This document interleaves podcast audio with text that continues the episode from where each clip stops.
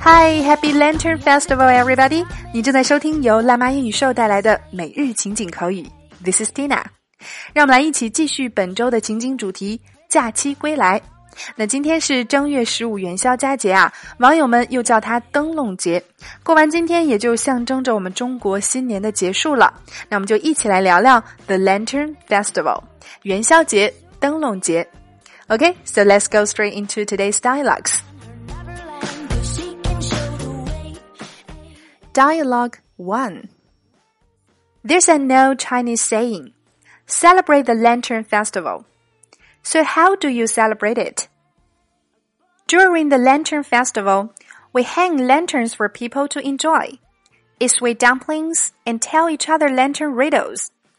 I think it's a lot like a carnival in the West, but with different activities. There's an old Chinese saying celebrate the Lantern Festival. So how do you celebrate it? During the Lantern Festival, we hang lanterns for people to enjoy, eat sweet dumplings, and tell each other lantern riddles. I think it's a lot like a carnival in the West, but with different activities.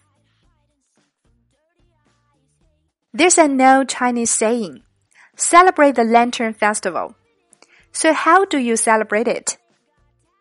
During the Lantern Festival, we hang lanterns for people to enjoy, eat dumplings, and tell each other lantern riddles. I think it's a lot like a carnival in the West, but with different activities. Dialogue 2 The Lantern Festival marks the end of the Chinese New Year. Exactly. So today we can still bring New Year's greetings to our relatives and friends, wishing each other good luck in the new year of the dog. The Lantern Festival marks the end of the Chinese New Year. Exactly. So today we can still bring New Year's greetings to our relatives and friends, wishing each other good luck in the new year of the dog. The Lantern Festival marks the end of the Chinese New Year. Exactly. So today we can still bring New Year's greetings to our relatives and friends, wishing each other good luck in the new year of the dog. OK，那通过今天的两组对话，我们就可以轻松的向外国朋友介绍元宵节了。The Lantern Festival，元宵节。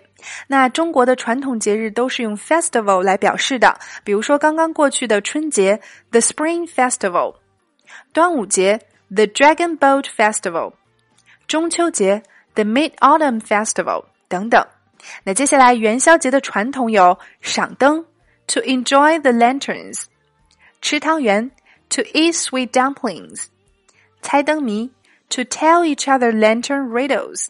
以及拜年，to bring New Year's greetings。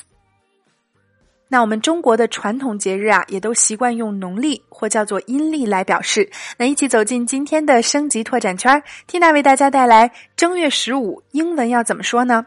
解析阴历或农历的日期表达方法。另外还有第二组对话的连读发音详解。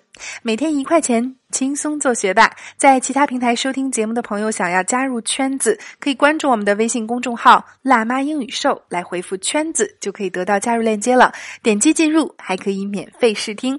另外，购买圈子月会员的朋友，无论你何时加入，都可以收看自一七年圈子开播以来的所有内容了，非常超值。Tina 在圈子里等你来哦。好啦，以上就是我们今天的全部内容，每日一译。等你翻译。今天的句子是：Take endeavor as a habit instead of temporary passion。留言区依然期待各位辣椒的精彩翻译呈现。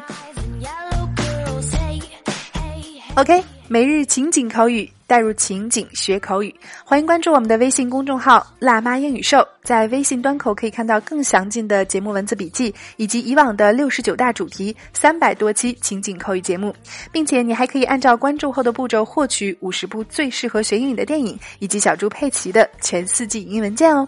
OK，so that's all for today. See you next time.